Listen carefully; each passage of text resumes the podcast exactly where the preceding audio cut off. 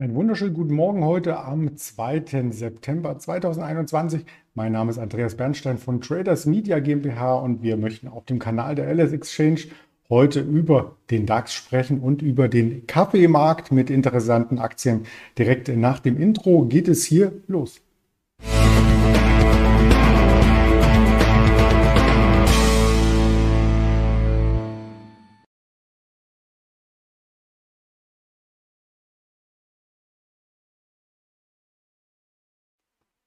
Kaffee ist natürlich für viele am Morgen einfach das Wichtigste. Nach dem Aufstehen direkt natürlich auch verbunden mit Zähneputzen und so weiter, aber als Nahrungsmittel. Und da gibt es vielleicht solche spannenden Marken wie das Kopfkino, die ich hier zugeschickt bekommen habe, die mir sehr, sehr gut schmecken.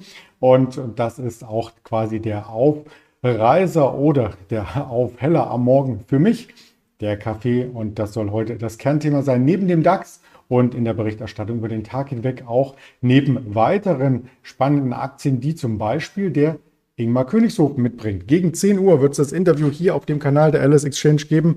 Und da freue ich mich bereits sehr drauf. Mit dem Blick auf den DAX zurück kann ich zumindest feststellen, dass der Markt hier ähnlich wie bei einem Koffeinschock, also zu viel Koffein, sehr, sehr starke Kapriolen schlug. Also gestern erneut die Annäherung an die 16.000.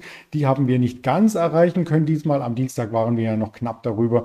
Am Mittwoch gestern zum ersten Tag des Monats schwungvoll gestartet. Aber der Schwung reicht eben nicht aus, um die 16.000 noch einmal zu erreichen. 19 Punkte davor drehte der Markt, drehte sehr dynamisch nach unten, kam noch einmal zurück auf die 15.850, stieß sich dort ab, hat nach dem Gap Close sozusagen, nach dem Schluss der Kurslücke vom Morgen hier noch einmal Fahrt aufnehmen können über die 15.900, aber dann am Nachmittag und zwar ungefähr 14.30 Uhr ging es noch einmal tiefer. Warum? 14.30 Uhr, da kommen wir gleich drauf zu sprechen, was hier der Grund war, aber es bleibt festzuhalten, dass der Markt kaum verändert geschlossen hatte gestern im Vergleich zum Dienstag, aber hochvolatil blieb und damit haben wir die zweite rote Kerze im Chartbild und die Kerze ist mehrheitlich zwischen der 15.770 und der 16.000 anzusiedeln, also eine Bandbreite auch gestern wieder von rund 200 Punkten. Der Tag zuvor waren es 240 Punkte.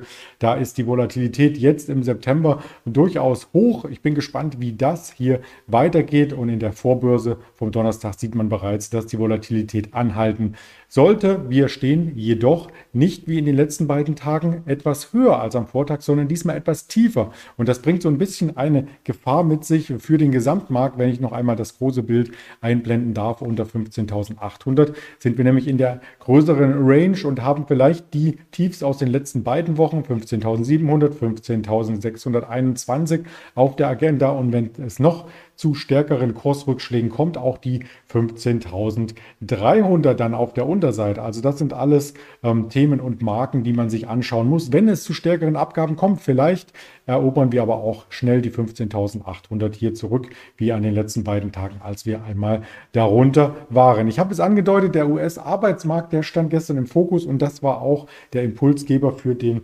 Abwärtsschwung, den wir am Nachmittag gesehen hatten, weil nämlich 14.15 Uhr die ADP-Arbeitsmarktdaten herauskamen.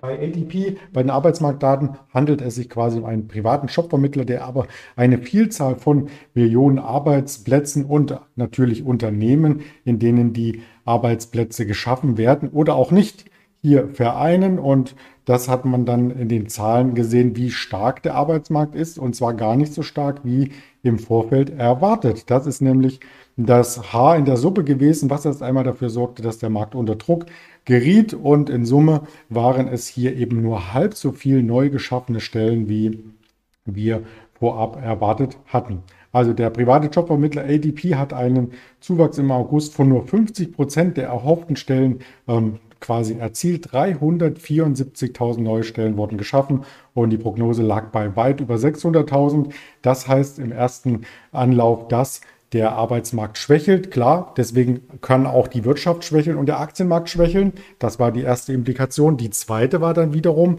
auf der Oberseite zu finden, vor allem beim Nasdaq, der noch einmal ein neues Rekordhoch zeigte, weil eben beim Arbeitsmarkt und das kann ich mit einer Tasse Kaffee quasi im Rücken zumindest hier mal ganz kurz erläutern. Es auf der anderen Seite heißt, dass die USA, die US-Notenbank FED, in Persona hier äh, gar nicht so schnell die Zinsen anheben sollte und vielleicht auch nicht dieses Tapering vorantreibt, also das Zurückfahren der Aktien- und Anleihenkäufe, weil eben die Wirtschaft Liquidität braucht. Sie steht noch nicht auf festen eigenen Beinen und genau das kann dann wiederum den Aktienmarkt stützen. Also da muss man vielleicht zweimal um die Ecke denken, um die Kursbewegungen zu verstehen. Im ersten Moment denkt man natürlich klar, also schlechter Arbeitsmarkt, schlechte Wirtschaft, schlechte Aktienkurse, das war auch die erste Reaktion des Marktes. Aber im zweiten Effekt ist eben dann dies eine Art Garant für weiterhin hohe Liquidität. Und genau das spielt ja der Markt, das freut den Markt und das braucht er scheinbar in jüngster Zeit auch, um hier Fahrt aufzunehmen. Aber das ist auch die Überleitung zu, das braucht der Markt, das brauchen wir vielleicht oder viele von uns den Kaffee nicht nur am Morgen, sondern aus der Kaffeehauskette. Und Kaffee ist natürlich auch ein Rohstoff, den man sich anschauen kann. Teurer Kaffee ähm, wird noch einmal hier in dem nächsten Quartal prognostiziert, weil eben das Extremwetter dafür sorgte, dass es erst Trockenheit, dann Schnee, dann wieder Kälte gab, zum Beispiel in Brasilien. Und in Brasilien, da wird ja der Kaffee vorrangig angebaut. Ob das jetzt Arabica Robusta ist, ähm, da werden die Produzenten versuchen, dann die Kosten entsprechend ähm, gering zu halten, indem sie aber auf der anderen Seite mehr, auf der anderen Seite mehr Pestizide einsetzen. Ja, und wer Pestizide nicht mag, der kauft dann den Fairtrade Bio, sonst wie Kaffee. Gibt es ja viele Bezeichnungen für. Und der kostet natürlich auch wieder ein bisschen mehr. Da ist die Frage, zu was man greift. Ob man sagt, ja, interessiert mich nicht, Pestizide gibt es auch in anderen Bereichen und dann ja, nehme ich den Kaffee auch so. Oder ob man sagt, ich brauche die ähm, super clean Bio-Variante und dann muss ich noch mehr in die Tasche greifen. Auf jeden Fall ist das auch vielleicht etwas, was beim Thema Inflation mit einer Rolle spielt. Denn Kaffee befindet sich auch im Warenkorb, der für die Inflation immer zur zur Rate gezogen wird und analysiert und weiter natürlich mit den Zahlen geupdatet wird, Monat für Monat. Also teurerer Kaffee und man sieht auch am Rohstoff Kaffee selbst die Entwicklung, die ist jetzt schon, wo das Schlechtwetter vielleicht noch gar nicht eingepreist ist, weil die nächsten Ernteerträge noch gar nicht eingetütet sind auf dem Vormarsch. Also der Kaffeepreis im Zeichen von einem Jahr oder im Rücklauf von einem Jahr hat um rund 50 Prozent zugenommen. Vom Tief aus hat er sich in der Spitze sogar mal verdoppelt gehabt. Und das sind natürlich Dinge, die hier für Furore sorgen, insbesondere bei den Kaffeehausbetreibern, weil die Margen entsprechend schwinden und Kaffee ist für viele auch nicht Kaffee genug, denn der normale Brühkaffee, vielleicht der Kaffee aus der Filtermaschine, das ist nicht mehr on vogue. Es gibt äh, Kapseln, es gibt Nespresso als einer derjenigen oder der Marktführer schlechthin für Kapselkaffee. Wenn man den Kapselkaffee einmal ähm, durchrechnet, das habe ich auch einmal vor wenigen Jahren getan, dann kommt man auf einen Kaffee-Kilopreis von über 50 Euro, weil eben in so einem kleinen Kaffee-Pad, vom Umweltaspekt mal ganz zu schweigen, dann immer nur ein paar Gramm Kaffee enthalten sind und so eine kleine Kapsel dann in der Regel so 50 Cent kostet. Das mag erst einmal nicht viel erscheinen, wenn man sich den Kaffee in einer solchen Maschine aufbrüht am Morgen, aber es summiert sich natürlich. Und wenn man dann weiß, dass äh, in Summe dann ein Paket Kaffee 50 Euro kostet und im Supermarkt vielleicht ein Einsteiger-Kaffee ähm, für das Kilo nur 9 Euro oder 10 Euro, je nachdem, welche Sorte hier in Anspruch nimmt, dann ist das schon ein deftiger Aufschlag und man kann sich vorstellen, welche Margen hier erwirtschaftet werden. Aber das reicht vielen nicht. Da gibt es auch sehr viele Geschmackssorten, nicht nur verschiedene Variationen von Kaffeesorten und Stärkegraden, Espresso und Kaffeecrema und was es nicht alles gibt, sondern dann eben auch die Geschmacksverstärker, die es vorrangig dann auch ähm, in den Kaffeehausketten gibt. Und da gibt es mittlerweile wie Starbucks selber als Vertreter von der weltweit größten Kette hier zu Protokoll gab, teilweise ekelhafte Wünsche von äh, Kunden oder an Mitarbeiter. Also die bunten Sensationen, die man auch so schon findet, die reichen manchen nicht aus. Ich möchte mal eins zitieren. Da gibt es den Strawberry Funnel Cake Cream Frappuccino. Ja, das hat mit Kaffee gar nicht mehr so viel zu tun am Ende, was alles da an Zutaten ist. Aber vor allem den Starbucks-Kunden in den USA und Kanada, denen ist das nicht genug und die möchten ihre Bestellvariation noch weiter ähm, aus bauen. Und die Baristas berichten aus diesem Umfeld, es sollen Brownie-Geschmacks dabei sein, Cake Pops, andere Lebensmittel sollen in den Kaffee gemischt werden, wie zum Beispiel Bananen. Und ein Kunde wollte sogar sechs Espressi und fünf Schuss Haselnusssirup zusammen gemixt, einmal durchgequirlt. Also da gibt es die wildesten Sachen ähm, und die absurdesten Zutatenlisten. Auf Twitter findet man sowas übrigens Starbucks-Becher, auf denen zwei Dutzend und mehr Zutaten aufgelistet sind. Also Frappuccino äh, gibt es dann in den buchstäblich keinen Platz mehr für Milch ist, berichtete auch ein Barista aus Los Angeles, dem Business Insider. Also da gibt es die wildesten Sachen. Die Baristas sind dann auch im Stress, die eigentlich nur Kaffee brühen wollen, müssen dann in großer Schnelligkeit eine Kette an Zutaten hier in den Becher mixen und das bringt am Ende ja auch kaum noch Umsatz mit sich, weil die Zeit natürlich für die Kaffeezubereitung dann immer aufwendiger wird und die Zutaten auch mehr kosten als die Kaffeebohnen am Ende. Das wollte ich hier mit reinreichen. Also sehr, sehr gern mal bei stern.de reinschauen, was es da alles an äh, Topics, wie es so schön heißt, gibt. Das schlägt sich dann auf die Margen. Ich hatte gerade Starbucks erwähnt. Starbucks weiter intakt, der Aufwärtstrend, großes Fragezeichen. Noch ist er technisch intakt, könnte sich um die 99, 100 Euro fangen und dann auch zum Allzeithoch wieder laufen. Aber die Bewertung ist natürlich hoch und die Margen schwinden ein wenig. Ähm, die Analysten sind trotzdem positiv gestimmt. Also 14 Analysten sagen kaufen, 5 aufstocken und zumindest 14 halten.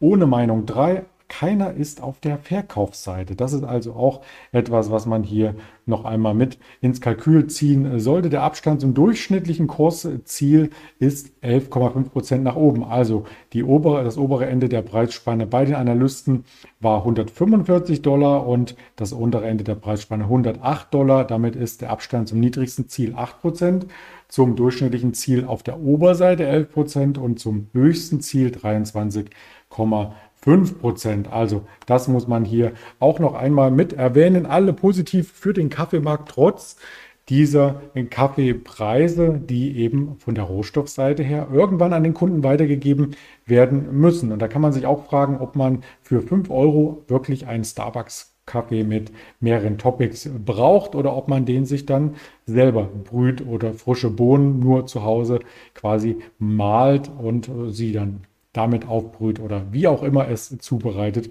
wird. Ein Sonderfall und auch diese Aktie hatten wir öfters bei der LS Exchange mit ins Spiel gebracht, ist die Luckin Coffee. Und die Luckin Coffee, die litt ja unter einem Bilanzskandal, da ging es ja um Bilanzfälschung in Höhe von mehreren hundert Millionen Dollar. Das war im letzten Jahr ja, und davon hat sich der Kurs ein Stück weit erholt, aber eben noch nicht zu den alten Hochs zurückgefunden. Das muss hier auch noch einmal mit dargestellt werden. Luckin Coffee hat mit über 4500 Filialen in China übrigens Starbucks überholt gehabt letztes Jahr. Also eine sehr, sehr große Kette, die man auch mit auf der Uhr haben sollte, aber eben wegen diesem Bilanzskandal ähm, hat das Image stark gelitten und vielleicht ist der ein oder andere Investor deswegen an der Seitenlinie bisher geblieben. Aber dennoch, die Kette gibt es noch. Es wird Kaffee gebrüht, produziert und ja, ausgeschenkt, wie man so schön sagt. Ausgeschenkt werden heute auch Wirtschaftstermine. Es gibt die Erzeugerpreise, 11 Uhr aus der EU, 13.30 Uhr den Challenge Arbeitsplatz Report aus den USA und 14.30 Uhr dann die Handelsbilanz, die Lohnstückkosten, die Arbeitsproduktivität und wie jede Woche Donnerstag die Erstanträge auf Arbeitslosenunterstützung. 1545 der ISM New York Index und 16 Uhr die Werkaufträge. Damit haben wir eine prall gefüllte Agenda für den heutigen Handelstag und weitere Informationen für Sie aufbereitet auf YouTube, Twitter, Instagram, Facebook, Spotify, Deezer und Apple Podcasts. Und am morgigen Tag, am Freitag um 19 Uhr mit Frank Helmes zusammen wieder ein Spezialwebinar über Aktienideen. Diese Aktien sind noch kaufenswert. Den Link gibt es auch unter diesem Video. Freue ich mich drauf. Also morgen Abend reservieren 19 Uhr unbedingt und schon vorab anmelden. Die Plätze sind wie immer im Webinar begrenzt. In diesem Sinne kommen Sie gut durch den Handelstag, in den Handelstag hinein. Bis später im Interview mit Ingmar Königshofen. Alles Gute, Ihr Andreas Bernstein.